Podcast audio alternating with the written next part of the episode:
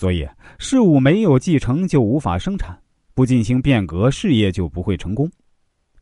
商鞅从考察人类社会发展的不同阶段入手，论证了战国末年只能实行法治才是唯一可行的治国之道。世事纷乱，人们必须遵循同一个法。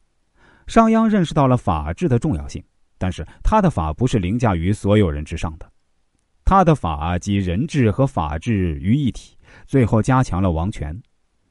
他的法表面上是为了法，法律面前一律人人平等，取得了人心，但骨子里却是为了王，或者说所有人在王法面前一律平等。而这正集中了所有权力于一身的帝王，变成了举世皆奴，也导致中国从此全面进入了奴隶社会。所以，他的法治表面上是国法，实际上是王法，这与现在的法治有根本区别。当秦王同意变法后，商鞅因为生怕推出新法令民众不信任，所以在实施新法令之前，就特意放了一根木头在城南门，贴出告示说。如果有人将这根木头搬到北门，就赏十斤。哎，所有人都不信啊。直到将赏金提升至五十斤的时候呢，才有一个壮士啊搬着木头到了北门。商鞅啊如约赏了给他五十斤，此举取得了商鞅对民众的信任。于是商鞅公布了变法的法令，这就是商鞅立木建信。新法实行后，太子犯法，行其师傅，这两件事儿说明了信用是国家的重宝。善于治理国家的人，必定得得到民众的信任。商鞅为了实现自己的理想，帮助秦王争霸，争霸就必须重农重战，也就是所谓的“兵马未动，粮草先行”。重农是积累财富，重战是打赢对方，还要重刑重赏。这里的重赏指的是少赏但厚赏，重赏主要是为了重战。所以，商鞅也是个疯狂的杀戮宣传家。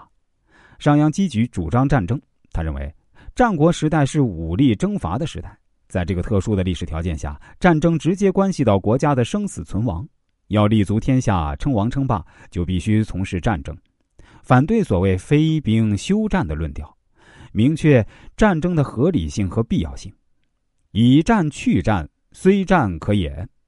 秦国开启了以人头数量论战功、封爵位的序幕，杀人多就是英雄。也是商君书的价值观。商鞅说：“百将屯长在作战时，如果得不到敌人首级，就要被杀头；如果得到敌人三十颗首级以上，就算达到了朝廷规定的数目，可以升爵一级。军队围攻敌国城邑，能够斩敌人首级八千颗以上，或在野战中能够斩敌人首级两千颗以上，就算满了朝廷规定的数目，所有各级将吏都可以得到赏赐。”都可以升爵一级，军官就爵是公事的升为上造。这种赤裸裸的人头奖励政策，彻底把秦军打造成毫无人性的野蛮之师。秦始皇统一中国的代价是二十二场大战，斩首一百八十一万。这个数字还仅仅是有据可查的。为什么秦兵个个都是杀人狂？秦军为什么狂杀俘虏？明白了吧？